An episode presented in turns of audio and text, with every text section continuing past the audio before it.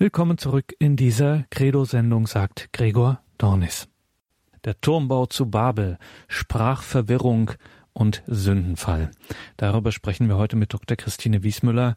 Christine Wiesmüller ist Schriftstellerin, sie ist promovierte Literaturwissenschaftlerin und sie arbeitet an der Philosophisch-Theologischen Hochschule Trumau, dem Internationalen Theologischen Institut auf Schloss Trumau in Niederösterreich. Und das ist ein ganz besonderer Ort, dieses Internationale Theologische Institut in Trumau, das ITI, wie es auch englischsprachig abgekürzt wird. Das ITI, das Internationale Theologische Institut, die Hochschule in Trumau Trumau ist nicht nur ein besonderer Ort, es wird auch für immer mehr, gerade junge Menschen, eine interessante und prägende Institution im deutschsprachigen Raum. Ist ja immer so, wenn man Theologie hört und an Österreich denkt, dann fällt einem immer natürlich Heiligen Kreuz ein, aber es gibt eben auch diese kleine, aber feine Hochschule in Trumau, das sich mit vielfältigen Angeboten gerade an Schulabsolventen wendet. Ja, und wer da jetzt ganz egal welchen Alters einmal diese besondere geistliche und intellektuelle Atmosphäre in Trumau erleben möchte, der kann das wieder am 4. Mai. Samstag, 4. Mai findet sie wieder statt die dritte Literaturtagung auf Schloss Trumau und Thema diesmal, Überschrift diesmal, der Turmbau zu Babel, Sprachverwirrung. Dr. Christine Wiesmüller von der Hochschule Trumau organisiert wie in jedem Jahr diese dritte Literaturtagung der Turmbau zu Babel Sprachverwirrung. Ich hatte Gelegenheit, mit Christine Wiesmüller über die dritte Literaturtagung auf Schloss Trumau zu sprechen. Frau Dr. Wiesmüller, Sie organisieren diese Tagung. Was ist im Jahre 2019 eigentlich so interessant an einem derart alten Motiv wie dem Turmbau zu Babel? Was spielt das in unserer heutigen Zeit für eine Rolle? Ich muss da kurz einmal anknüpfen, vielleicht auch an die Tagungen, die, die ich bisher gemacht habe, um äh, ein bisschen den Bogen vielleicht weiter zu spannen. Aber ein ganz wesentliches äh, Element für mich und für diese Literaturtagungen ist die Urgeschichte, so wie sie in der Genesis beschrieben wird. Und ich denke, dass äh, diese Urgeschichte in, in diesem Reichtum an Bildern, da komme ich dann auch auf den Turm zu sprechen, äh, zu einem späteren Zeitpunkt, den Weg des Menschen auf eine ganz besondere Art und Weise zeigt. Und zwar die einzelnen Elemente, beginnend vom, vom Sündenfall, von der Vertreibung, äh, mit der Vertreibung aus dem Paradies, der, der Brudermord an Abel, das nächste ist dann die Flut und Turmbau zu Babel das kann man, diese Stationen äh, könnte man, also hinter diesen Stationen ver, verbergen sich Trennungen. Und wenn man, ich, ich mache es jetzt, ich mache es ganz kurz und ich mache es vielleicht auch ein bisschen plakativ, also für alle Zuhörer, die da äh, tiefer in der Materie drinnen sind, aber nur um, um dann dort anzukommen, wo ich, wo ich eigentlich mit dieser Tagung heute hin möchte. Aber ich denke, dass es wichtig ist, das mal vom Hintergrund her zu beleuchten. Nach der äh, Vertreibung aus dem Paradies kommt es sogar zur ersten Trennung, dieser durch den Sündenfall zur Trennung von Gott und Mensch, von Mann und Frau. Und im Endeffekt vollzieht der Mensch oder muss der Mensch durch die Sünde diese Trennung auch äh, betrifft sie ihn auch in sich selbst. Das heißt, die Trennung geht auch durch den Menschen durch. Der Mensch hat sich nicht mehr in der Form zur Verfügung, in der er sich äh, zur Verfügung hatte, äh, wie das vor dem Sündenfall war. Der nächste Punkt ist dann der Brudermord. Das heißt, der Brudermord zeigt, was Sünde wirklich ist und was sie, was sie in ihrer schärfsten Form tut, nämlich sie vernichtet das Leben. Und durch diesen Brudermord äh, kommt die Sünde so quasi auch in der, in der Welt an. Das heißt, die Welt ist mit Blut äh, getränkt und hat sich mehr oder weniger in der Welt implementiert. Ich kann das jetzt wirklich nur so sehr rudimentär sagen. Der dritte Punkt ist, wo die reine Materialität siegt, wo es mehr oder weniger zur Trennung wirklich von Seele und Leib, von Geist und Leib kommt und im Endeffekt der Mensch nur mehr Materie ist, wo es da heißt, sie sind ja nur mehr Fleisch. Und die Flut ist eigentlich nichts, was von außen kommt, sondern wenn der Mensch wirklich nur mehr Materie ist, wenn er so quasi sein, sich von der Geistseite vollkommen verabschiedet hat, dann kann er oder hat er sich eigentlich im Endeffekt in dem, was ihn in seinem Wesen ausmacht, eigentlich zerstört. Und dann kann nur mehr etwas neu beginnen. Und der vierte Punkt ist jetzt, und jetzt bin ich beim Turmbau zu Babel, das ist die sogenannte berühmte Sprachverwirrung. Das Interessante ist, dass man meinen könnte, dass durch die Flut mehr oder weniger alles vernichtet ist. Aber es gibt eine Einheit, die so quasi noch bestehen bleibt, und das ist dieser, dieser geheimnisvolle Satz, der da eben in der Bibel steht. Äh, die Menschen hatten einerlei Wort, einerlei Sprache und einerlei Ding. Und ich sehe das so, dass mehr oder weniger jetzt ähm, in etwas vereinfacht gesprochen Wort und Wirklichkeit deckungsgleich waren. Das heißt, das Wort hatte konnte die Bedeutung der Wirklichkeit so fassen, wie Wirklichkeit gemeint ist.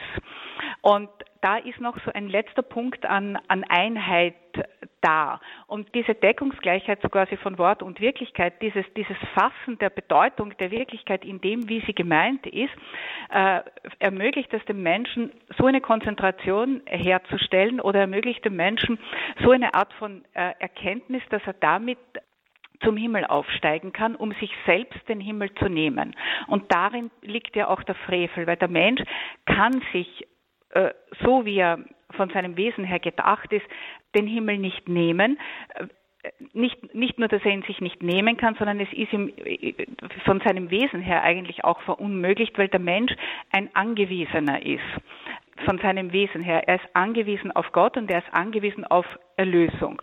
Und die, die sogenannte Sprachverwirrung ist die, dass dann als Gott, das, das ist ja wirklich herrlich beschrieben, das ist ja große, wunderbare äh, Literatur, also Gott schaut da hinunter, sieht diesen Turm und sieht, dass der Mensch diese Erkenntnis oder, oder dessen, was, dass er wirklich äh, die Bedeutung von Wirklichkeit noch, noch vollständig erkennen kann, dass er die missbraucht, um selbst sich den Himmel zu nehmen.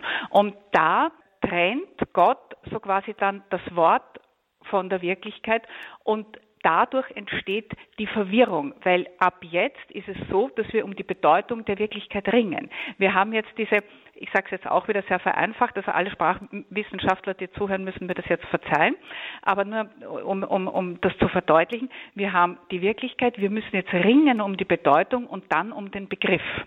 Und auf diese Art und Weise passiert wieder eine Trennung, die es dem Menschen bis herauf zum heutigen Tag ermöglicht, mehr oder weniger in der Sprache selber Wirklichkeit zu konstruieren.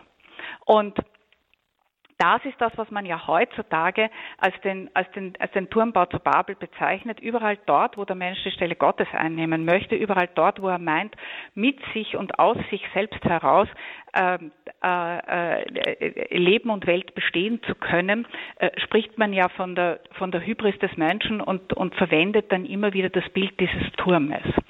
Andererseits ist es natürlich auch so, dass der Turm äh, insofern von, von allen Elementen der, der, der Urgeschichte am präsentesten ist, weil er in der Kunstgeschichte auch sehr, sehr oft dargestellt worden ist und natürlich ganz berühmt durch den Bruegel. Bruegel hat den Turm ja in, in verschiedensten Ausformungen auch, auch äh, äh, gemalt und so gesehen ist er, hat fast jeder, der ein bisschen mal mit Kunstgeschichte zu tun hat, dieses, dieses Bild im Kopf und wir haben auch, und das freut mich auch ganz besonders bei dieser Tagung, wirklich die, die bildende Kunst mit dabei. Ich habe einen, einen hervorragenden Kunsthistoriker gewinnen können, der von der, von der kunsthistorischen Seite her aus äh, äh, dieses, äh, diesen, diesen Turm äh, anschaut sagt Dr. Christine Wiesmüller mit Blick auf den Samstag, den 4. Mai, die dritte Literaturtagung auf Schloss Trumau bei Wien.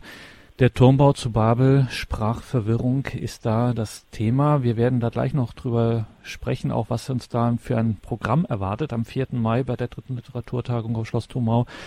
Frau Dr. Wiesmüller, wir müssen noch auf Ihr Institut zu sprechen kommen, das ja in Trumau beheimatet ist, das Internationale Theologische Institut. Was sind Sie für ein Haus?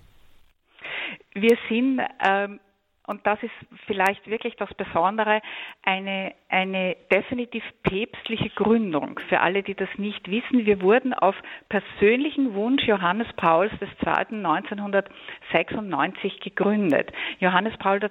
hat sich einerseits ein Familieninstitut gewünscht und andererseits hat er sich gewünscht, dass beide, ähm, wie soll man das jetzt nennen, beide Flügel der der, der katholischen Kirche an einem Ort zusammen sind, nämlich der byzantinisch-katholische und der römisch-katholische Flügel. Das war ihm ein ganz, ganz großes Anliegen, dass die katholische Kirche nicht, also dass die katholische Kirche mehr oder weniger zwei Flügel hat und dass sie so quasi mit zwei Lungenflügeln atmet.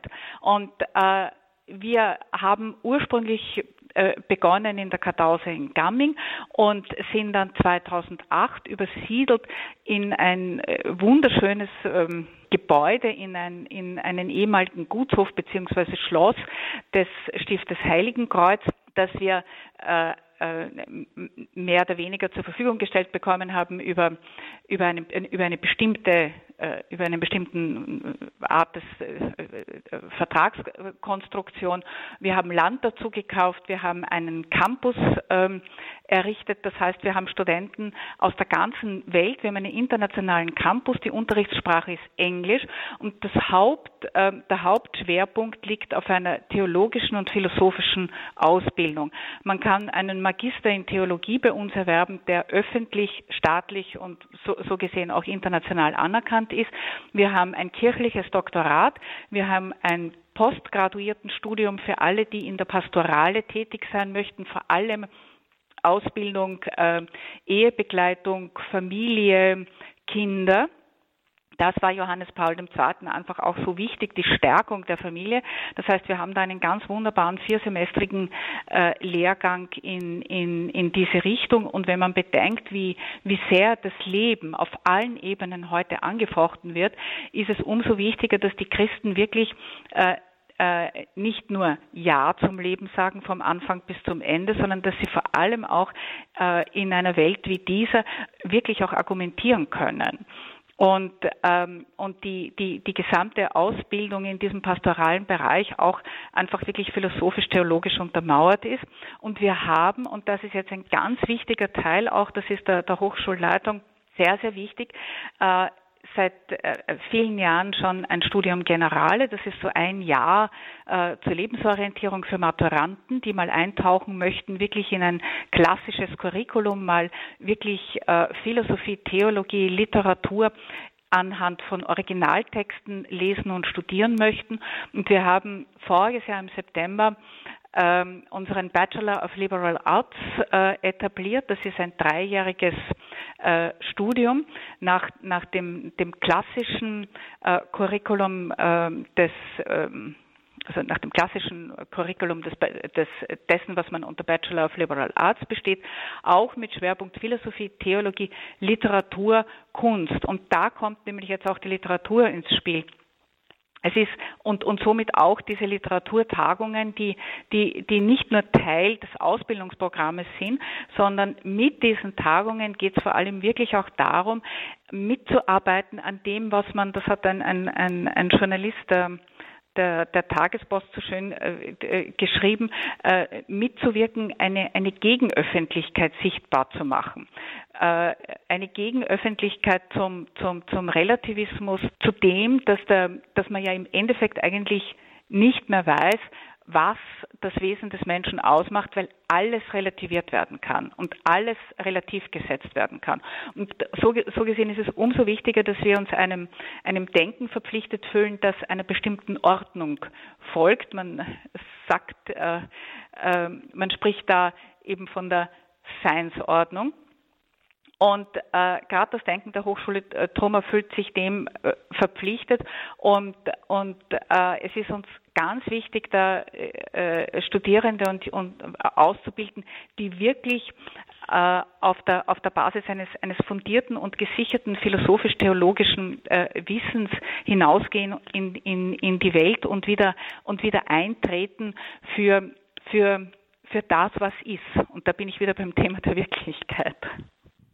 Und da nehmen Sie mir auch die Frage vorweg, Frau Dr. Wiesmüller. Ähm, am 4. Mai geht es jetzt nun schon zum dritten Mal um dieses Grundthema Wirklichkeit und Sprache. Und wir konnten jetzt mehr als deutlich heraushören, dass das Ihrem Haus, Ihrem Internationalen Theologischen Institut auf Schloss Trumau in Niederösterreich ein besonderes Anliegen ähm, ist, auch ja gerade in der Ausbildung. Das heißt, Sie um es nochmal ähm, auch äh, klar zu kriegen, Sie versuchen hier schon einen besonderen Schwerpunkt zu setzen, den man ähm, so in dieser Weise, also der ist schon auch einzigartig im deutschsprachigen Raum. Absolut. Der ist einzigartig im deutschsprachigen Raum, weil wir, vielleicht kann ich da noch äh, etwas dazu sagen, wir haben ja keine großen Hörsäle, sondern wir, wir arbeiten nach der nach der Seminarmethode, so wie man das äh, auch tatsächlich äh, früher äh, an den Universitäten gemacht hat oder wie das vielleicht an den großen Universitäten Cambridge, Oxford noch praktiziert wird. Es sind maximal 15 Studierende in einem Seminar mit einem Professor. Und der ganz wesentliche Punkt ist, dass alle Themen unter anderem auch an an einem fundierten Quellenstudium abgehandelt werden. Das heißt nicht, dass man nicht natürlich auch äh, einen Lern- und einen Lehrstoff hat, aber das Wichtige ist, dass die Studierenden wirklich mal Aristoteles im Original lesen, dass sie einen Thomas von Aquin lesen, dass sie Homer lesen, dass sie Faust lesen. Und zwar nicht nur sekundär, sondern primär. Und dass man dann wirklich zusammen mit der analytischen Methode versucht herauszufinden, was, was sagt der Text und was, was bedeutet er. Denn das Großartige an der Literatur, wenn ich das jetzt noch dazu sagen darf, ist ja, dass die Literatur im klassischen Curriculum ähm, äh, jetzt ein äh, bisschen unter Anführungszeichen auf der gleichen Ebene stand wie Theologie und Philosophie, weil sie eben dazu diente, den Menschen aufgrund des kathartischen Prinzips zu formen. Äh, ich darf vielleicht eine, eine ganz kurze, wenn Sie erlauben, eine ganz kurze, ganz kurzen Exkurs machen. Ich unterrichte auch an einem neu gegründeten äh, Gymnasium, das auch in Trumau angesiedelt ist und das 2013 äh, gegründet wurde vom jetzigen Rektor auch der Hochschule Trumau von Christian Alting von Geuser. Ähm, ich unterrichte dort Literatur. Wir haben dort ein eigenes Fach Literatur, ein, ein Fach, das im, zumindest im österreichischen Schulwesen integriert ist in, in, in das Unterrichtsfach Deutsch und immer mehr an den Rand gedrängt wird.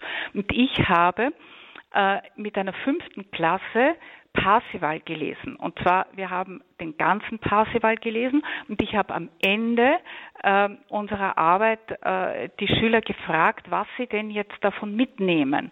Und da hat einer gesagt, das, was er wirklich mitnimmt, ist, dass Parsival sich formen hat lassen.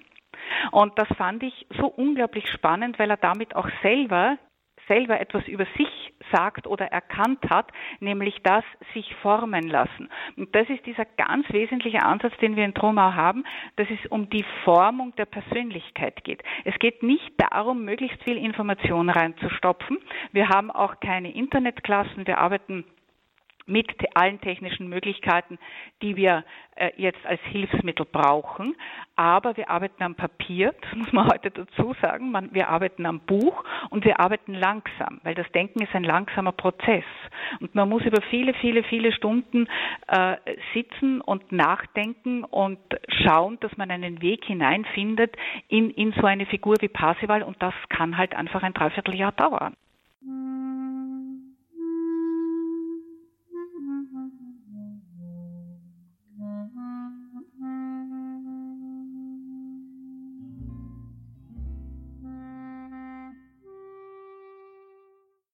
Haben wir auch wieder etwas, einen Merksatz zum Mitnehmen. Das Denken ist ein langsamer Prozess.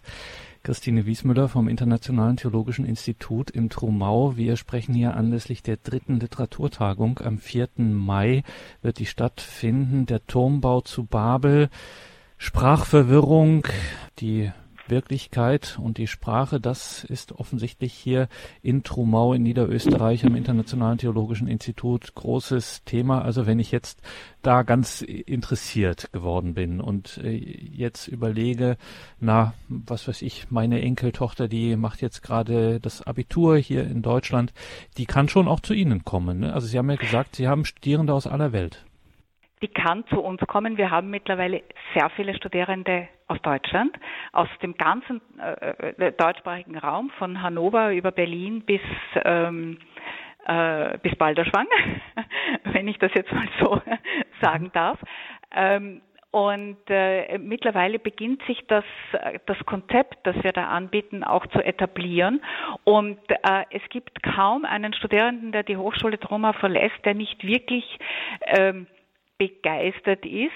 Und zwar deshalb, weil er zum ersten Mal wirklich merkt, was Studieren bedeutet. Weil viele, ich, ich will jetzt nicht die, die, mich gegen die Gymnasien oder, oder die Mittelschulen aussprechen, aber es, es geht immer mehr der Trend in Richtung Internetklassen, in Richtung Zerstückelung des Wissens, in Richtung Information, in Richtung schnell, schnell, schnell, schnell. Und es geht vor allem auch in Richtung unterschiedlicher Interpretationsansätze. Und die die hängen damit zusammen, dass wir äh, zu einer Meinungsgesellschaft geworden sind. Nicht jeder darf seine Meinung zu ähm, zu welchem Text auch immer sagen. Und diese Meinungen stehen gleichgültig nebeneinander. Und das war zum Beispiel, ist auch so ein Aha-Erlebnis für die Studierenden an der, an der Hochschule Trummer, dass sie sagen, nein, so ist es nicht. Es geht darum, dass es ja einen Autor gibt, dass es einen Text gibt und dass es eine Intention gibt. Und dass es darum geht, diese Intention zu finden. Man kann das oft nicht bis ins letzte hinterste äh, Geheimnis ausanalysieren, aber es gibt doch so etwas wie einen, einen Hauptweg, den ein Autor hatte. Und das ist schon entscheidend damit verbunden, äh, mit, auch mit, mit, mit, mit dem Begriff von Wirklichkeit, weil es, wenn ich jetzt vom Menschen ausgehe, wenn ich äh, versuche, das Wesen des Menschen so zu zu ergründen oder zu erfassen, wie er gedacht ist, dann muss ich die Schöpfung mit einbeziehen. Wenn ich die Schöpfung aber abschneide, dann kann ich jede Art von Definition über den Menschen hinstellen. Und dann bin ich auf der Ebene der sogenannten zweiten Wirklichkeit, dann schaffe ich durch Ideologie oder durch Sprache eine Wirklichkeit, die aber so gar nicht existiert. Und das ist die ganz große Gefahr, in der wir uns ja heute auch mit der ganzen Gender-Ideologie befinden. Sagt Dr. Christine Wiesmüller vom Internationalen Theologischen Institut in Trumau. Also, liebe Hörerinnen und Hörer, Sie haben es gehört, da gibt es in Niederösterreich einen ganz außergewöhnlichen Studienort, wo man von den verschiedensten auch Lebens- und Ausbildungssituationen auch durchaus hier ein Angebot vorfindet, das es so in dieser Weise im deutschsprachigen Raum einzigartig in Trumau gibt.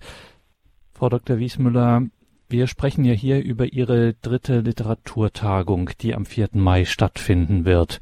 Und da geht es um den Turmbau zu Babel. Es geht um Sprache und Wirklichkeit, wie schon bei den vorangehenden Literaturtagungen. Jetzt am 4. Mai in Trumau. Was erwartet da die Gäste für ein Programm? Ich habe äh, sehr spannende Referenten äh, gewinnen können. Was mich auch besonders freut, ist, also wir sind äh, natürlich noch ein relativ äh, kleines Haus. Es wird immer der Rektor der Hochschule da sein, der ja äh, von seiner Ausbildung ja Jurist ist und Rechtsphilosoph und der äh, ein, meistens ein, ein, ein sogenanntes Impulsreferat hält und ähm, der wird äh, natürlich aus seiner, äh, von seiner rechtsphilosophischen äh, Perspektive ausgehend einen Impuls geben, der, äh, wie soll man sagen, sehr, sehr zeitbezogen ist. Und um zurückzukommen noch einmal auf den Begriff äh, der Wirklichkeit, um ein Beispiel äh, zu nehmen, äh, tatsächlich, ich, ich, bin mir jetzt nicht ganz sicher, ob es vor dem Europäischen Gerichtshof verhandelt wurde oder doch zumindest eine Eingabe an, an ein Höchstgericht war, wo ein Tierwärter eine Schimpansin heiraten wollte, mit der er eigentlich sehr sich sehr verbunden fühlte. Und wenn man jetzt keinen Wirklichkeitsbegriff mehr hat oder nicht mehr wirklich weiß, was das Wesen des Menschen ist, dann ist das eigentlich eine, eine, eine Forderung, die aus der subjektiven Sicht heraus durchaus, sagen wir mal so, möglich ist, unter Anführungszeichen. Und ähm, Rektor Geuser beschäftigt sich vor allem damit, dass er sagt, dass er eine Gefühlskultur oder eine, eine subjektive Wunschkultur kann aber nie die Grundlage einer, eines Rechtswesens sein. Aber wir sind mittlerweile so weit, dass wir diese also dass wir, dass wir auch das auch das Recht aushöhlen aufgrund dieser subjektiven Bedürf auf, aufgrund dieser subjektiven Gefühle und und und und Wünsche, die die an kein geordnetes Denken oder an keine Seinsordnung mehr äh, gebunden sind. Also wir haben bei diesen Tagungen immer auch wirklich äh, de, den den Bezug zu einer Realität, der wir wirklich ins Auge schauen müssen. Und mich wundert fassenweise, dass es in Wirklichkeit keinen Aufschrei gibt. Es, es, es beginnt da auf eine sehr, auf eine sehr schleichende Art und Weise ein, Zersetz, ein Zersetzungsprozess, den wir alle eigentlich hinnehmen äh, ich meine, es geht uns allen gut. Wir haben eine wirtschaftliche Absicherung und äh, und der, der, und und niemand niemand ähm, äh, schreit eigentlich auf, dass, dass man dass man irgendwie sagt, Moment mal, es wird ja das Wesen des Menschen wirklich in seinen Fundamenten angegriffen. Das ist, das ist wie, wie gesagt, äh, ein Punkt, der bei all meinen Tagungen vorkommt und ich denke, man kann nicht oft genug darüber reden. Dann ein zweiter, wirklich, äh, zwei wirklich sehr wichtige Referenten ist das eine ist Pater Dominikus Trojan vom Stift Heiligenkreuz. Pater Dominikus Trojan ist Philosoph, er ist ähm, wenn er mich hört, wird er das wahrscheinlich äh, vielleicht nicht so gerne haben, aber er ist wirklich einer der, der, der großen äh, äh Metaphysiker des deutschsprachigen äh, Raumes und er wird über den Turmbau zu Babel und über, über, über das, was, was, was mit dieser Sprachverwirrung äh, äh, gemeint ist, sprechen. Das eben auch aus dieser philosophischen Sicht. Das Spannende an dieser Tagung ist, dass es diesmal wirklich gelungen ist, die, die Referenten alle mehr oder weniger zu bündeln auf, an, an, an diesem Punkt. Also was bedeutet diese Sprachverwirrung? Also Sprachverwirrung bedeutet nicht, dass der liebe Gott dann hergeht und jetzt gibt es also 120 oder ich weiß nicht wie viele unterschiedliche Sprachen, ja, Englisch, Französisch, Deutsch, weil die die sind ja trotzdem, also selbst wenn ich heute kein Französisch oder kein Italienisch verstehe, so gibt es jemanden, der das übersetzen kann und, und, und, und, und verständlich machen kann. Sondern da, die, die wirklich spannende Frage, der sich alle Referenten widmen, ist, wo, wodurch entsteht diese Verwirrung? Äh, oder was ist mit dieser Verwirrung gemeint? Und mit dieser Verwirrung ist definitiv gemeint, dass das Wort dass wir heute ringen müssen, einen Begriff für die Wirklichkeit zu finden. Und da drinnen liegt auch die Schneise für diese Trennungen, wo wir Wirklichkeit wirklich verlassen können und sie selber in der Sprache schöpfen können. Aber ich ich gehe noch weiter. Ein weiterer Referent ist, ist unser Dekan, der Dekan der Hochschule, der Professor Bernhard Dollner. Sein Vortragstitel lautet Eine Sprache versus Babel, ein Blick auf Genesis 11, 1 bis 9. Das heißt, er wird vor allem als Judaist äh, auf diesen Text schauen dann freue ich mich, dass ich gewinnen konnte äh, einen Germanisten und Literarhistoriker, Dr. Christoph Fackelmann. Und er äh, geht von einem äh, Karl Kraus Zitat aus, die in dem alten Haus der Sprache wohnen. Sprache, Form und die Fragwürdigkeit menschlichen Schöpfertums. Das ist sein Titel. Und wenn ich vielleicht einen Satz aus seinem Ankündigungstext äh, zitieren darf, äh, er sagt eben, der Vortrag zielt darauf ab, den besonderen Zauber und die verwandelnde, verwandelnde Kraft, aber auch die Gefahren und Anmaßungen zu, zu beleuchten, die sich mit dem Anspruch des Sprachkunstwerkes auf Vollendung und Ewigkeit verbinden.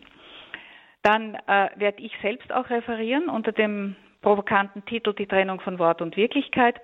Ähm, äh, vor allem darüber, dass, dass eben äh, das babylonische Sprachverwirrung aus meiner Sicht eben meint, dieses Zerfallen von Wirklichkeit, Bedeutung und Begriff. Und ich werde das an verschiedenen äh, literarischen Beispielen dann auch zeigen.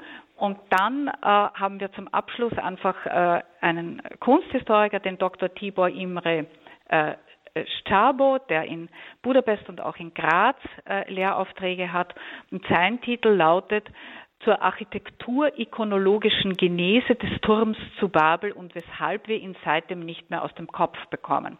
Und er sagt in seinem Einleitungstext, der Kunsthistoriker kann ferner zeigen, dass der Turm zu Babel im Wesen das Gegenbild zum salomonischen Tempel war, so wie die Stadt Babylon das Gegenmodell zu Jerusalem. Also ich hoffe, dass ich ein spannendes Programm bieten kann und äh, äh, freue mich selber schon sehr auf, auf, auf, äh, auf diese Tagung und auf die, auf, auf die nochmalige äh, Auseinandersetzung mit dem, was Wirklichkeit ist. Es ist vor allem auch unseren äh, deutschen äh, Zuhörern gesagt, eine, eine Reise nach Trumau lohnt sich immer, weil es ist auch das Ambiente wunderschön. Es ist das alte Schloss als, als Haupt. Ähm, äh, des, äh, der Universität, der Hochschule. Es ist der neue Campus, die Wohnhäuser der Studierenden. Und man muss dazu sagen, ein, ein, ein, ein wirklich ein, ein wirklich wunderbares und großes Erlebnis für unsere Studierenden ist dieser internationale Campus, weil wir haben zwar, wie ich vorhin schon sagte, Englisch als Unterrichtssprache, aber wir arbeiten mittlerweile auch zweisprachig. Wir haben also auch äh, in Zusammenarbeit vor allem auch mit der Hochschule Heiligenkreuz ein, ein zweisprachiges Studium Generale Programm. Das ist dieses eine Jahr äh, zur Lebensorientierung. Und wir arbeiten beim Bachelor of Liberal Arts auch daran, äh, darauf hin, eine deutschsprachige Schiene aufzubauen, weil es uns natürlich schon sehr wichtig ist, ähm, im deutschsprachigen Raum nicht nur ähm, eine, eine englischsprachige Zelle zu sein. Aber das Spannende ist, dass die Studierenden wirklich Freundschaften und Netzwerke über die ganze Welt bilden. Von Afrika über Asien, über Amerika, über Russland, die Ukraine. Es gibt kaum, wir haben Studierende, Studierende aus allen Kontinenten und wirklich aus allen Ländern. Und es ist ein, man kann fast sagen, ein, ein, ein, ein wirklich völkerverbindendes Projekt, weil die Studierenden oder unsere Alumni ein ganzes Leben lang auf eine bestimmte Art miteinander verbunden sind und und auch einander helfen.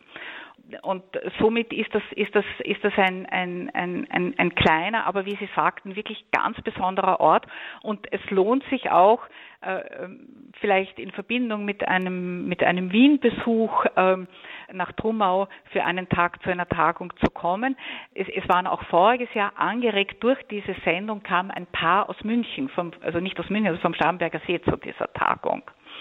Und ähm, das äh, äh, freut uns natürlich ganz besonders, dass wir unsere, unsere Botschaft, äh, die wir als Hochschule haben und die wir auch mehr oder weniger als, als Kulturträger haben, dass wir die einfach auch hinaustragen können über das Radio oder eben auch über Radio Horeb. Da sind wir sehr dankbar, in den, zumindest in den ganzen deutschsprachigen Raum. Und muss man abschließend noch dazu sagen, wenn ich das Internet richtig verstanden habe, dann ist es auch mit den öffentlichen Verkehrsmitteln, kann man sagen, ein Katzensprung von Wien. Ja, es ist, es ist grundsätzlich mit dem Auto sind es 25 Minuten, wenn alles frei ist. Und mhm. mit öffentlichen Verkehrsmitteln, die, mittlerweile gibt es eine gute Verkehrsanbindung und ähm, dann ist es so, dass Baden in der Nähe ist, Dreiskirchen und wir sind auch immer bereit, jemanden zu holen und auch wieder zu bringen. Also da sind wir auch sehr gastfreundlich mhm. so quasi eingestellt. Wunderbar, dann wünschen wir von dieser Stelle aus alles Gute, gutes Gelingen am 4. Mai zur dritten Literaturtagung auf Schloss Trumau. Wir waren hier im Gespräch mit Dr. Christine Wiesmüller vom dortigen Internationalen Theologischen Institut in Trumau in Niederösterreich. Nochmal dritte Literaturtagung am 4. Mai. Es geht um den Turmbau zu Babel. Danke, Dr. Wiesmüller. Gerne.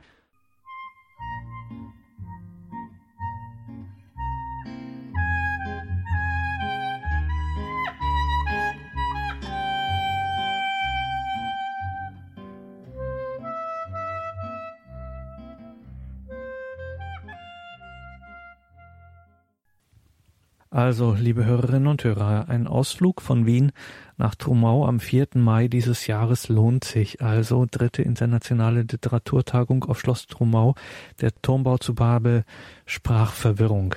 Jede und jeder ist hier herzlich willkommen.